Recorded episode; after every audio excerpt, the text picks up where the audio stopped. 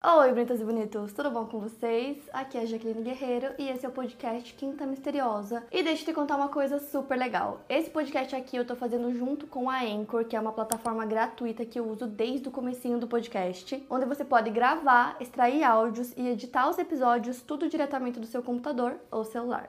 É muito simples começar o seu podcast e na Anchor você consegue distribuir o seu podcast para todas as plataformas de áudio e também dá para colocar qualquer música do Spotify direto nos seus episódios. E é o único lugar onde você consegue publicar podcasts de vídeo no Spotify. Baixe o app Anchor ou acesse anchor.fm para começar. E agora bora começar o caso de hoje.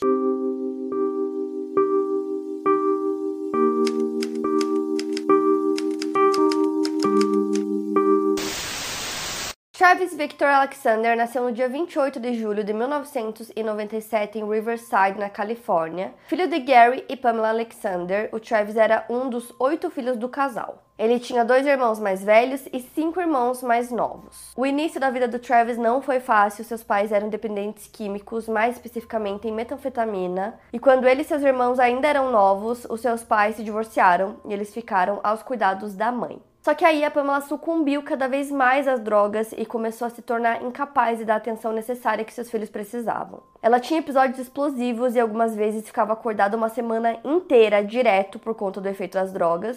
E quando ela ficava sem usar, ela dormia por dias seguidos. Se os filhos a acordassem, ela batia neles. Anos depois, o Travis criou um blog, lá ele escreveu como era difícil conviver com a mãe, que ele e seus irmãos precisavam se defender e que basicamente a maior fonte de nutrição que eles tinham era comer macarrão instantâneo. Ele relata que às vezes a mãe dormia por dias seguidos e ele e seus irmãos precisavam comer o que tinha em casa, cozido ou não, e caso algo estragasse, eles comiam mesmo assim porque eles não tinham recursos para comprar outras coisas. Além disso, eles viviam em condições horríveis e muitas vezes pela falta de limpeza na casa, o ambiente juntava dezenas de baratas. As crianças também não tomavam banho devido às condições e costumavam cheirar mal. O Travis tinha medo de tomar banho porque ele deixava o chão molhado e sua mãe o batia por achar que ele tinha urinado no chão. Já o pai deles quase nunca estava por perto e quando ele estava, ele e a mãe tinham brigas que envolviam violência física. Uns anos depois, a avó paterna do Travis buscou ele e os irmãos para morarem com ela. Na época, o Travis tinha 10 anos. A avó ensinou para ele sobre o mormonismo e o Travis foi batizado na Igreja de Jesus Cristo dos Santos dos Últimos Dias. Depois de se graduar no ensino médio, em 1995, o Travis foi para uma missão religiosa de dois anos em Denver, no Colorado. Quando ele completou 20 anos de idade, em 97, o seu pai faleceu em um acidente de carro. Depois da sua missão, ele se mudou para Mesa, no Arizona, onde há uma forte comunidade mormon. E o cenário da vida do Travis mudou muito quando ele se tornou adulto, ele foi capaz de construir uma vida mais saudável para ele. Além de ter se tornado mormon, ele trabalhava como vendedor em uma empresa de serviços jurídicos. O Travis foi descrito pelos amigos como um bom partido, bonito e bem-sucedido. Em setembro de 2006, a empresa em que ele trabalhava promoveu uma convenção em Las Vegas, da qual ele participou. Nessa época, além de trabalhar com as vendas da empresa, o Travis também era um palestrante motivacional e um autor publicado de um livro de autoajuda. Lá na convenção, ele conheceu uma jovem loira chamada Jody Arias. A Jody nasceu em 9 de julho de 1990 em Salinas, na Califórnia, e ela era a filha mais velha de Sandra e William. Ela tinha três irmãos mais novos e o pai dela tinha um restaurante, eles eram uma família de classe média. Ela foi criada como cristã e tinha um bom relacionamento com os irmãos, já com os pais era um pouco diferente, eles tinham um relacionamento conturbado. Ela largou o ensino médio e trabalhou em empregos casuais enquanto explorava seu interesse por fotografia. Na época em que ela conheceu o Travis, ela estava trabalhando como garçonete e enfrentava alguns problemas financeiros. E logo que eles se conheceram, eles se deram super bem. O Travis convidou a Jodie para ir no jantar formal que a empresa dele ia dar, para ela ir como acompanhante dele. Ela aceitou. Então ela foi ao jantar com ele e aí eles conversaram por horas, todo mundo que estava junto, assim, os amigos dele, né, que trabalhavam com ele, disseram que eles deram super bem, que parecia assim que eles gostaram muito um do outro. Logo depois do jantar, os dois ficaram conversando até as 4 horas da manhã e aí no dia seguinte, o Travis falou para os amigos dele que ele acreditava que ele tinha encontrado sua futura esposa e que aquela mulher era o amor da vida dele. Logo depois eles começaram a manter uma relação e o Travis falava sobre a Jodie com os amigos dele, então ele dizia que ele estava muito feliz, muito apaixonado, que ele era muito sortudo, que ele tinha ganhado na loteria tendo conhecido ela. E nessa época os dois moravam em estados diferentes. A Jodie morava na Califórnia e o Travis morava no Arizona, só que mesmo assim eles conseguiram manter o relacionamento. Eles trocavam mensagens e e-mails todos os dias e eles também viajavam para o sudoeste do país para se encontrarem lá. E o Travis conversava muito sobre religião com a Jory, ele falava muito pra ela o quanto ele era devoto à religião. E aí, alguns meses depois que eles começaram a namorar, ela também acabou se batizando e entrando para a comunidade mormon. Isso foi em 26 de novembro. Ou seja, mais ou menos dois meses depois que eles se conheceram, né, e começaram a ter um relacionamento. Só que eles só foram namorar, tipo, oficialmente no dia 2 de fevereiro do ano seguinte. E mesmo que o relacionamento dos dois estivesse ótimo, eles estavam super felizes, super apaixonados é, tinha muita culpa envolvida porque eles estavam mantendo relações sexuais sem serem casados, o que é proibido pela igreja mormon. E o Travis principalmente carregava muito essa culpa, então às vezes ele ficava muito bravo e descontava na Jodie, então em alguns e-mails ele chegou a chamar ela de vagabunda. O Travis teria dito para um amigo que a Jodie tinha um grande apetite sexual e que ela nunca estava satisfeita. E ele tinha conversado com ela desde o início do relacionamento deles sobre o quanto ele achava importante se casar, constituir uma família, tanto que a Jodie acreditava que ele pediria ela em casamento. Só que como eles já estavam mantendo relações sexuais, ela não seria a mulher adequada é, para se casar com ele, porque essa mulher deveria ser virgem. E além disso já ter se mostrado um problema no relacionamento deles, os amigos do Travis começaram a acreditar que a Jodie estava desenvolvendo um tipo de obsessão pelo Travis. Ela escutava conversas dele, vasculhava os e-mails dele, as mensagens nas redes sociais. Ela até pegava alguns e-mails que ele mandava para outras mulheres e encaminhava para o e-mail dela. Uma amiga do Travis chamada Sky disse que a Jodie era completamente obcecada pelo Travis desde o início do relacionamento deles e que teve até uma vez que a Sky comentou com o Travis que ela acreditava que um dia eles iam encontrar ele picado no freezer dela. Outro amigo do Travis chamado Clancy também começou a notar alguns comportamentos bem possessivos da parte da Jodie. Ele disse que ela não deixava ninguém sentado ao lado do Travis, apenas ela, que ela não gostava que ele falasse com outras mulheres e que ela não gostava que as pessoas não soubessem que eles estavam namorando, que as pessoas não soubessem do relacionamento deles, que ela fazia questão de falar e demonstrar. Então, à medida que os amigos do Travis iam conhecendo a Jodie, eles iam ficando cada vez mais assustados com os comportamentos dela então, por exemplo, quando o Travis ia ao banheiro, ela ia junto e ficava na porta esperando ele sair. Ela também ficava tentando ouvir conversa dele com outras pessoas. Teve uma vez que ele estava com um grupo de amigos e eles pegaram ela na porta tentando ouvir a conversa deles. Então, mesmo que os amigos do Travis sempre tentassem expressar que eles estavam preocupados com essa relação, que não era saudável, ele sempre dizia que ele gostava muito dela, que ela era uma pessoa muito legal. E aí, Pouco tempo depois, ele decidiu que seria melhor que eles terminassem. O namoro deles terminou no dia 29 de junho de 2007, então basicamente cinco meses de namoro, né? E aí, depois que eles terminaram, ele continuou mantendo contato com a Jory sem que os amigos dele soubessem. E logo depois do término, a Jory decide mudar para Mesa, que era onde o Travis morava. Lembrando que durante esses cinco meses o namoro deles era à distância, mas eles viajavam muito para se ver. E aí ela decide mudar para a mesma cidade dele. E os amigos dele demonstraram muita preocupação com isso, né, deles terem terminado e ela ter se mudado para lá, mas ela disse que foi por religião, porque a comunidade mormon lá era maior. Só que aí a Jory começou a aparecer na porta do Travis sem avisar e ela entrava pela garagem porque a garagem tinha uma senha. Ela sabia a senha, ela colocava o código e entrava.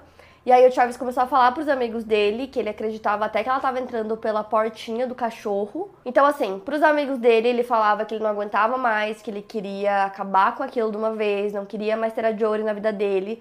Só que sem que os amigos soubessem, ele continuava mantendo uma relação com ela. Então eles terminaram em junho e aí em dezembro ele começa a conversar com outras mulheres e aí ele começa um relacionamento com uma mulher chamada Lisa, ao mesmo tempo, ele ainda tinha uma relação com a Jodie, mas ele começou a namorar essa garota. Só que pouco tempo depois, a Lisa começou a ser assediada, então alguém vinha até a casa dela, batia na porta e fugia.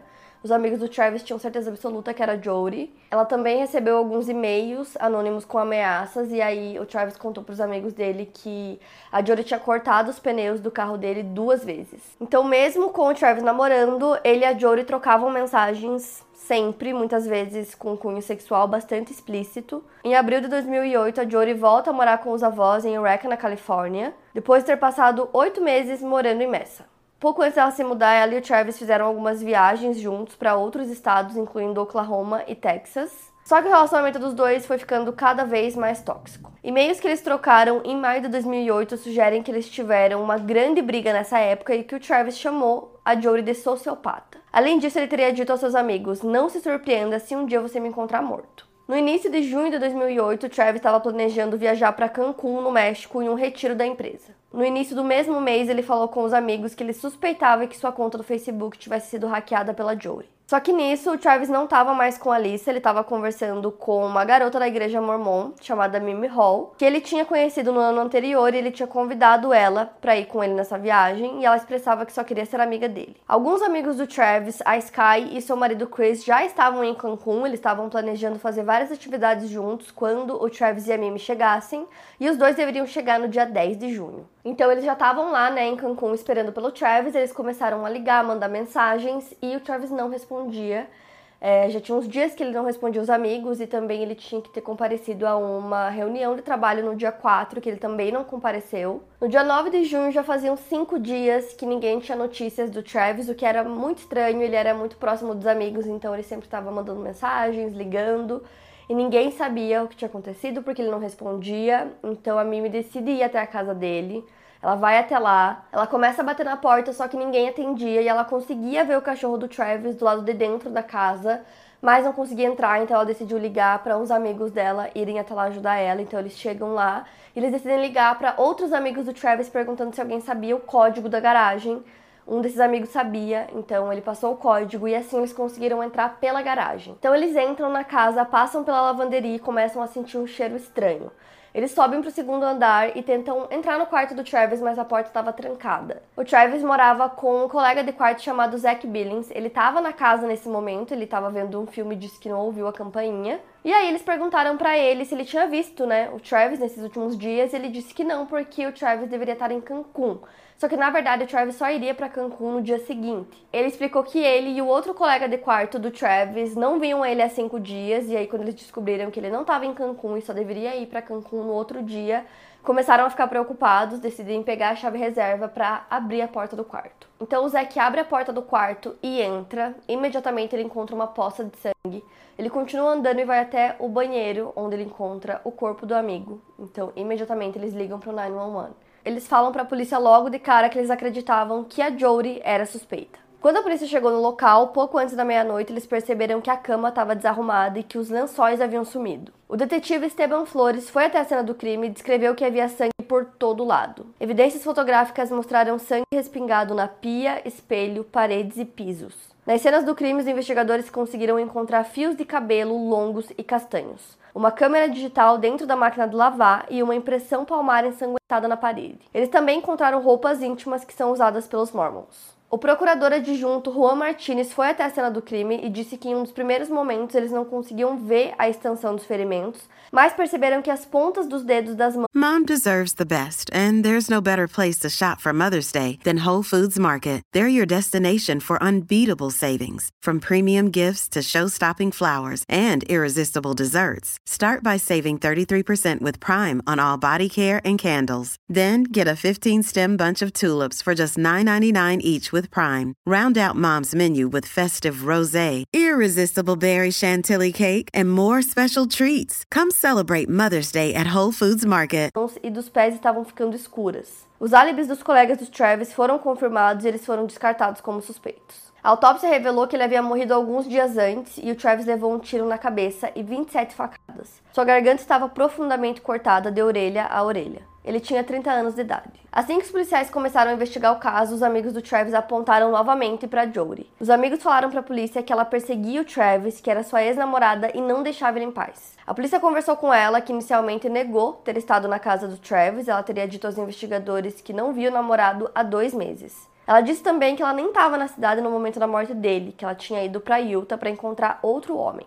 Segundo ela, no dia 2 de junho, ela teria saído do norte da Califórnia para visitar alguns amigos no sul do estado e chegou em Salt Lake City no dia 5 para encontrar um homem chamado Ryan Burns. Ela deveria estar lá no dia 4 de junho, mas chegou um dia depois. Ela disse para a polícia que seu telefone ficou sem bateria e que ela se perdeu na estrada. A polícia conversou com o Ryan e ele disse que tentou falar com a Jodie três ou quatro vezes naquele dia, mas que as ligações iam direto para o correio de voz. A polícia conversou com ele para confirmar a história e ele disse que ela chegou em sua casa mais ou menos às 11 horas da manhã do dia 5 de junho. Ele mencionou que o cabelo dela estava de uma cor diferente, que ela sempre foi loira, mas estava morena. Além disso, ela tinha alguns machucados nos dedos que ela disse que tinha feito trabalhando. Vários amigos do Travis se dispuseram a ajudar na investigação e a doar DNA e impressões digitais no caso, além de falarem sobre o Travis. E uma dessas pessoas a ajudar foi a própria Jodie. Ela disse pra polícia que eles terminaram porque ela não queria mais, só que aí os amigos do Travis disseram que na verdade quem terminou o relacionamento foi ele. No dia 13 de junho, a Jory postou uma sequência de fotos no seu MySpace intitulado In Loving Memory of Travis. Quando ela foi ao Arizona para o serviço fúnebre do Travis, ela concordou em fornecer as impressões digitais para a polícia no dia 17 de junho. E durante a investigação, a polícia descobriu que alguns dias antes, no dia 28 de maio, a casa dos avós da Jory com quem ela estava morando tinha sido assaltada e eles tinham roubado uma pistola automática que nunca foi recuperada, e a arma era compatível com a bala que acertou a cabeça do Travis. Eles também descobriram que no dia 3 de junho, a Jodie e Travis conversaram por 18 minutos em uma ligação e depois por 41 minutos em uma segunda ligação. E uma das coisas que eles tinham encontrado na casa do Travis foi uma máquina fotográfica dentro da máquina de lavar, e aí eles conseguiram recuperar algumas fotos, né, da máquina, e aí essas fotos contavam uma história completamente diferente do que a Jory estava contando. Foi possível recuperar fotos que foram tiradas no dia 4 de junho e que foram deletadas, elas estavam com o carimbo da data e da hora. As fotos consistiam em fotos da Jodie e do Travis, ele até posava para algumas fotos. Uma das fotos foi tirada às 5h29 e mostrava o Travis no chuveiro. As próximas fotos depois disso mostram seu corpo ensanguentado no chão. Seis outras fotos no mesmo dia consistiam em fotos da Jory na cama do Travis. Todas eram fotos nuas e em posições sexuais. Em 19 de junho, ela foi chamada para interrogatório, afirmando que tinha visto o Travis pela última vez em abril de 2008 e que ela teria falado com ele pela última vez um dia antes da sua morte.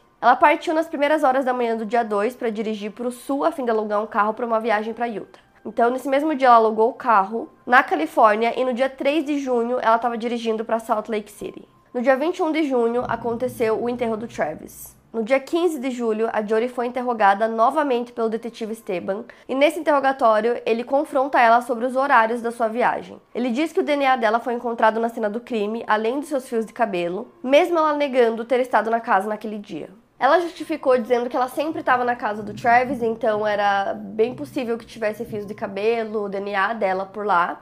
E aí ele disse que ele tinha fotos que comprovavam que ela estava lá naquele dia e ela pediu para ver essas fotos, então ele mostra para ela. Aí ela respondeu que parecia ela nas fotos, mas que ela não tinha estado lá naquele dia, ela continuou falando isso.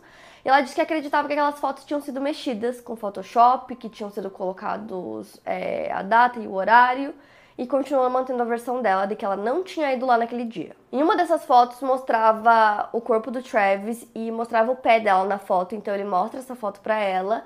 Ela fala que o pé não é dela, é, ela continua mantendo a versão dela e ela fala que ela não tinha motivos para machucar o Travis. Mesmo ela não confessando, eles tinham evidências suficientes para que ela fosse presa, então ela foi presa, eles entraram em contato com a família dela. E o detetive conversou com a mãe da Jodie, que começou a chorar no telefone dizendo que estava com vontade de vomitar e ela disse que a filha dela era muito inteligente. Pais da Jory contam que durante a adolescência as notas dela começaram a cair, que ela começou a ter comportamentos rebeldes e que um incidente específico acabou abalando muito o relacionamento deles. Quando ela estava na oitava série, ela plantou maconha escondida dos pais, eles descobriram e chamaram a polícia e ela foi presa. Essa tinha sido a primeira vez que eles tinham mexido no quarto dela e ela começou a acreditar que seus pais eram ruins, então ela passou a esconder tudo deles. No primeiro ano do ensino médio, ela decide sair de casa porque os pais tinham estipulado algumas regras, como horários, né, que ela deveria chegar em casa. Ela não queria cumprir, então ela saiu de casa e foi morar com o namorado. Depois da morte do Travis, ela foi até a casa dos pais dela e ela disse que ela não podia contar o que estava acontecendo, mas ela precisava fugir porque tentariam colocar culpa nela de algo que ela não quis contar para os pais. E como eu falei para vocês, ela foi presa, então no dia seguinte à prisão, o interrogatório continua e o detetive Esteban precisava de uma confissão então ele decide mudar a abordagem dele. E com isso, ela admite que ela tinha sim estado com o Travis naquele dia, né, mudando aquela versão que ela tinha dito que ela nem estava na cidade.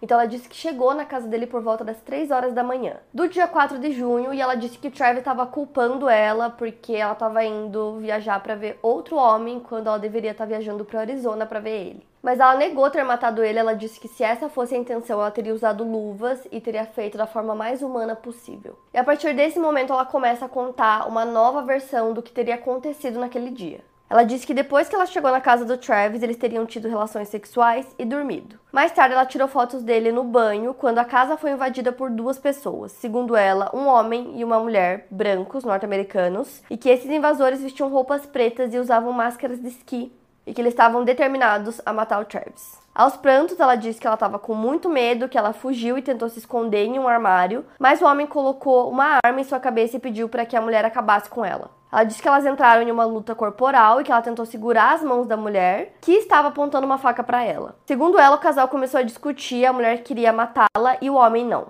O detetive Esteban olha para ela e diz que essa foi a história mais absurda que ele já tinha escutado e que essa história não iria ajudá-la. Não haviam evidências forenses que corroborassem com essa versão dada pela Jodie, não tinham sinais de entrada forçada e nada havia sido levado na residência. A promotoria decidiu buscar pela pena de morte no caso. Depois que ela foi presa, o caso ganhou notoriedade nacional e a Jodie sorriu em sua foto da prisão.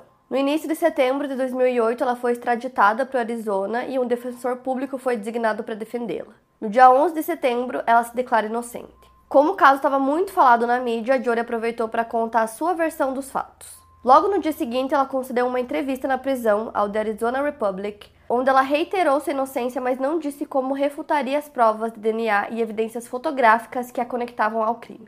Ela disse que não teve nada a ver com o assassinato que o Travis era seu amigo e que ela não iria machucá-lo. Alguns dias depois dessa primeira entrevista, no dia 24 de setembro, ela foi entrevistada pelo programa de TV Inside Edition e nesse programa ela disse pela primeira vez publicamente sobre estar presente no momento do assassinato, quando os intrusos invadiram a casa do Travis. Ela também disse que nenhum júri iria condená-la porque ela era inocente. Ela se portava na mídia como uma garota inocente, com a voz calma. Inclusive, ela deu muitas entrevistas, as quais vocês conseguem assistir aqui no YouTube, tem algumas delas. E várias dessas entrevistas foram analisadas, então as pessoas ficam analisando o comportamento dela.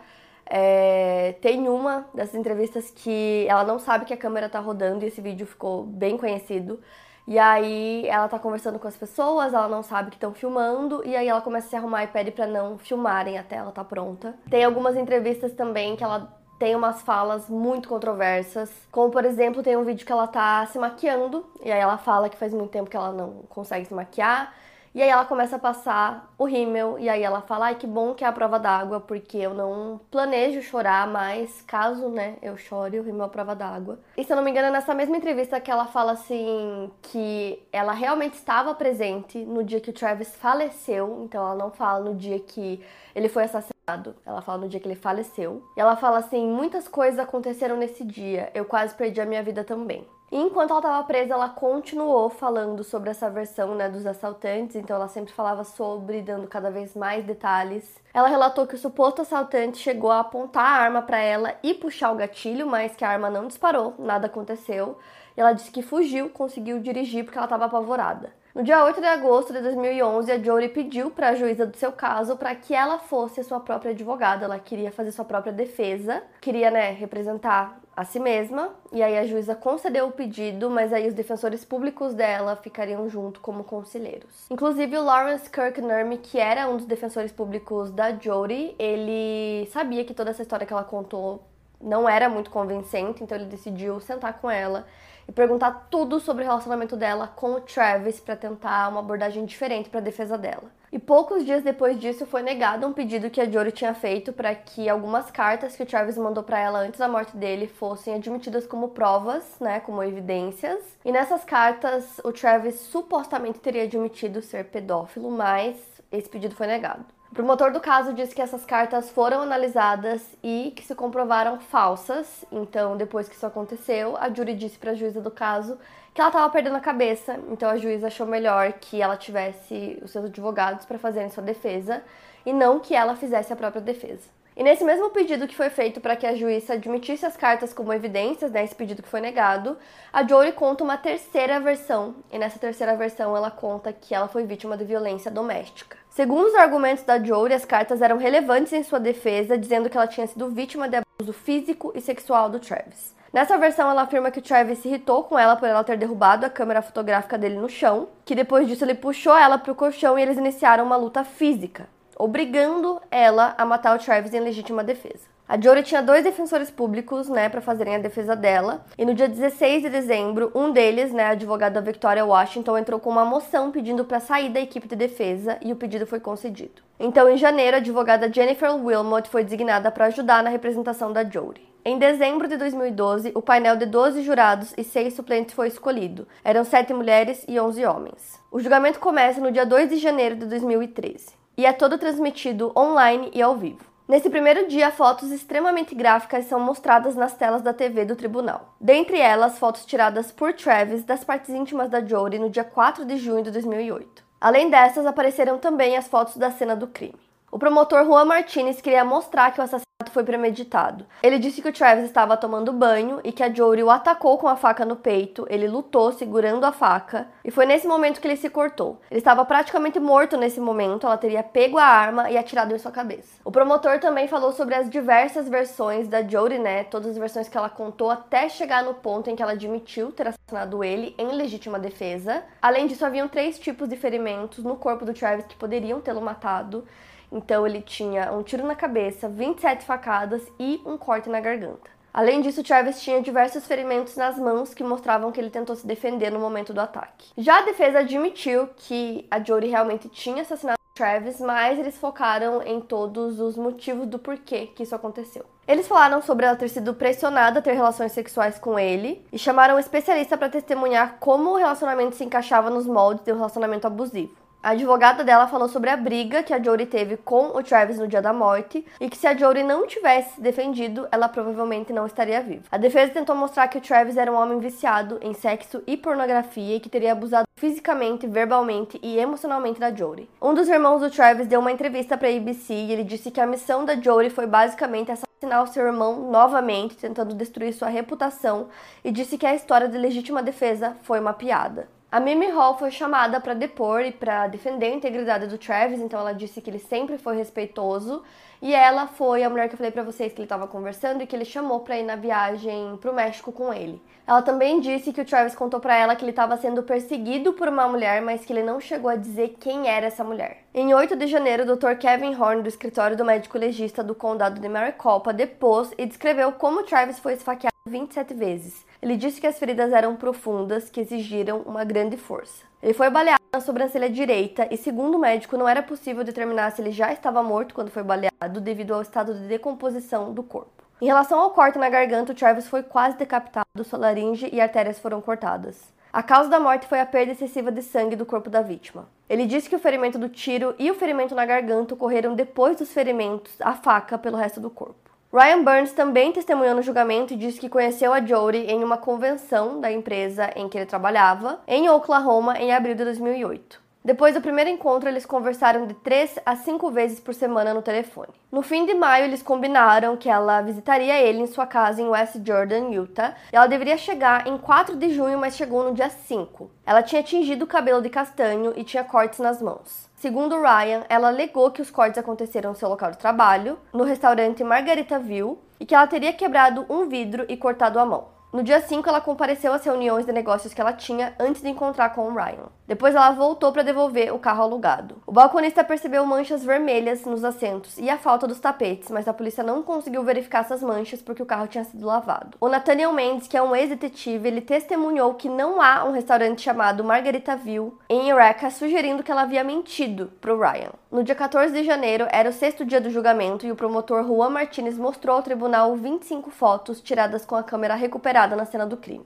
O promotor jogou a câmera no chão em certa altura, né, no meio das apresentações, tentando obter um efeito mais dramático. Só que os advogados de defesa levantaram objeções em relação a essa atitude, alegando que ele poderia danificar as provas do caso. Um ex-namorado da Jodie, 20 anos mais velho que ela, depôs no tribunal e eles namoraram de 2002 a 2006. Ele disse que ela era uma pessoa muito responsável e carinhosa. Ele falou que ela era amiga do seu filho. O julgamento foi suspenso por 10 dias para que os advogados de defesa tivessem tempo de discutir se o caso iria adiante e como eles fariam isso. Em 4 de fevereiro, a Jory foi chamada por seus advogados para o banco de testemunhas, algo que surpreendeu a todos, que esperavam que ela demoraria mais para testemunhar. Ela falou que no dia do seu batismo, depois da cerimônia, ela foi violentada por Travis.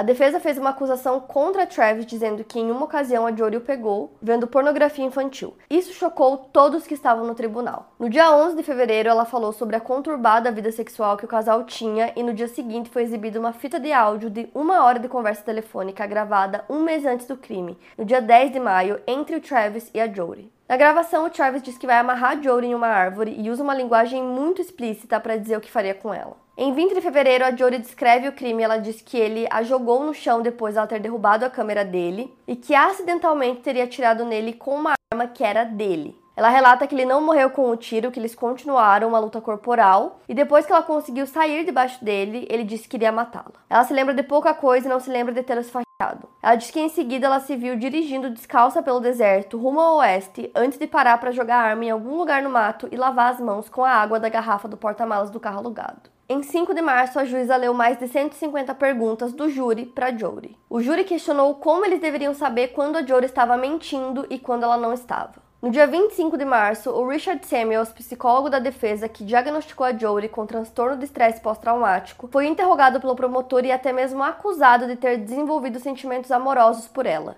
A defesa argumentou que a Jodie sofria de transtorno de personalidade limítrofe e sofria de estresse pós-traumático por causa da sua educação traumática e depois do abuso que sofreu nas mãos do Travis. O promotor With Kizik hands free shoes, motion sounds something like this. Kizik helps you experience the magic of motion. With over 200 patents and easy on, easy off technology, you'll never have to touch your shoes again. There are hundreds of styles and colors, plus a squish like nothing you've ever felt. For a limited time, get a free pair of socks with your first order at kizik.com/socks. Por não contestou os diagnósticos, mas ele não achava que isso deveria desqualificá-la para sentença de morte, que era o que a promotoria buscava. Em 28 de março, o promotor do caso foi acusado pelo advogado de defesa da Jory a estar apresentando má conduta com o objetivo de se autopromover na mídia. Em 8 de maio de 2013, os jurados chegam a um veredito. Jory foi considerada culpada. Ela pareceu perplexa com o veredito, como se ela não acreditasse que aquilo estava acontecendo. Fora do tribunal, o público comemorou. E como eu falei para vocês, a promotoria queria buscar pela pena de morte, né, no caso da Jory, então depois do veredito, ela expressou em entrevista que ela preferia a pena de morte. Ela disse que na família dela é, o histórico é de muito longevidade e ela não queria passar o resto da vida dela em um lugar só. Então ela diz que ela acredita que a morte é a liberdade final e ela prefere ter a liberdade dela assim que ela puder. Ela também diz que ela ficou chocada com o veredito e que não houve premeditação da parte dela. Para as finalidades, a família do Travis deu os depoimentos deles, né? Então esses pronunciamentos foram muito emocionantes. E aí tinha essa questão da pena de morte, né? Os jurados precisavam votar e eles não conseguiam chegar num consenso, então toda essa parte foi uma bagunça, eles tiveram que anular. Então a juíza marca uma nova data para o julgamento, a Jory disse novamente que agora ela iria fazer a própria defesa, depois ela desiste. E o julgamento só foi acontecer em 21 de outubro, porque eles estavam tendo muita dificuldade para selecionar os jurados, porque eles precisavam ser imparciais. O caso já estava super conhecido, então era muito difícil encontrar jurados imparciais, já que todo mundo conhecia, né, e estava sabendo de tudo que tinha acontecido nesse caso. Uma coisa que aconteceu também que eu acho importante citar é que em determinado momento a juíza pediu para que toda a imprensa, todo mundo saísse, né, o público também, porque uma das testemunhas só iria falar se o tribunal fosse fechado. Então, teve várias coisas que aconteceram com o tribunal fechado, então também teve é, as falas da própria Jodie que foram com o tribunal fechado. A mídia entrou com um processo contra o tribunal dizendo que a juíza não podia conduzir as entrevistas em segredo, então eles conseguiram, é, eles venceram e aí eles tiveram que liberar todas as transcrições do que tinha sido dito. E com isso foi possível ver o depoimento que a Jodie tinha dado, então ela admitiu o crime, ela demonstrou remorso e disse que todo aquele comportamento bizarro que ela teve logo depois que o crime aconteceu foi porque ela estava tentando encobrir o que ela tinha feito. E aí, fora isso, não tinha nada de novo no depoimento dela. Os advogados de defesa da Jory apresentaram uma moção para rejeitar as acusações contra ela, alegando que a polícia ou os promotores haviam excluído arquivos de pornografia do disco rígido do computador do Travis e que a polícia testemunhou em ambos os julgamentos que não havia vírus ou pornografia no computador. Especialistas em computação de defesa encontraram grandes quantidades de ambos. A juíza negou a moção do advogado de defesa para suspender a pena de morte. Os advogados queriam o arquivamento do caso ou o arquivamento da intenção de buscar a pena de morte nos dois julgamentos, alegando que o promotor Juan Martinez e o detetive de polícia Esteban Flores, o agente do caso, cometeram má conduta em inúmeras ocasiões. No dia 19 de fevereiro, documentos divulgados mostravam que a Jodie pediu para testemunhar a portas fechadas em seu novo julgamento, porque ela havia recebido ameaças de morte e cartas de ódio. Ela achava que sua vida estava em risco, alegando que muitas pessoas malucas iam à prisão e tentavam visitá-la. No dia 5 de março de 2015, a juíza Sherry Stephens decidiu pela anulação do julgamento, já que os jurados não conseguiam chegar a um consenso em relação à pena de morte. 11 votaram a favor e apenas um contra. Em 3 de abril do mesmo ano, a juíza dá o veredito de prisão perpétua sem liberdade condicional. O veredito deixou a família do Travis satisfeita, mesmo sabendo que nada poderia curar totalmente sua perda. O Steven, que é um dos irmãos do Travis, disse que a única pessoa da família que realmente conheceu a Jodie foi a avó deles. Ele disse que o Travis nunca aproximou ela da sua família. Outra irmã do Travis comentou que assim que eles descobriram que o Travis estava morto, imediatamente pensaram na Jodie porque ele já tinha comentado algumas coisas que ela tinha feito, como por exemplo é, furado os pneus do carro dele. E ela disse que os irmãos começaram a conversar sobre e que todos eles chegavam à mesma conclusão de que só poderia ter sido a Jodie. A Samantha, que é uma outra irmã do Travis, ela é policial e ela disse que as fotos do caso do Travis são as piores que ela já viu em 11 anos de carreira. A mãe da Jodie é, foi todos os dias do julgamento, ela sempre estava lá e ela dizia que quando a Jodie entrava, iluminava todo o tribunal, que ela tinha um sorriso brilhante. Quando perguntaram para ela se ela acreditava que a Jodie tinha sido vítima nesse caso, ela respondeu que sim, porque ela já tinha visto hematomas no pescoço e nos braços da Jodie. E apesar da Jodie já ter falado que ela tinha preferência por pena de morte, ela se manteve ocupada na prisão. Ela também buscava um novo julgamento para tentar reverter a sua situação.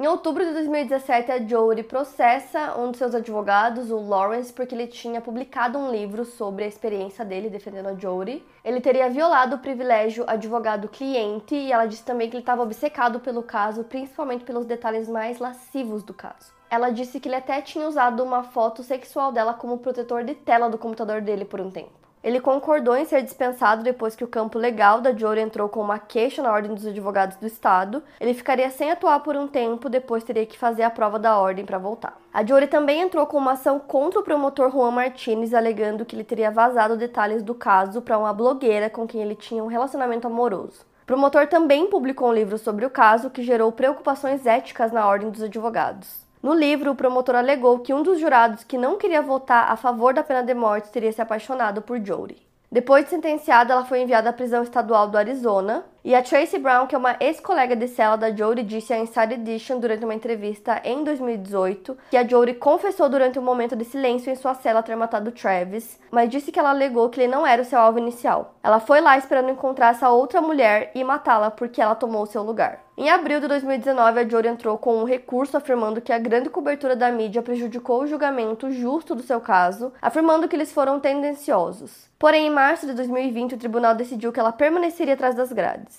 Segundo o juiz, ela não seria julgada novamente porque ela foi condenada com base em evidências e não na má conduta do Ministério Público. Então ela permanece na prisão até hoje, né? Ela teve prisão perpétua, então a não ser que ela consiga mudar alguma coisa na pena dela para ela conseguir sair da cadeia. E é isso, para mais casos, siga o podcast Quinta Misteriosa e aproveite para avaliar em 5 estrelas se você gostou. Obrigada por ouvir e até o próximo caso.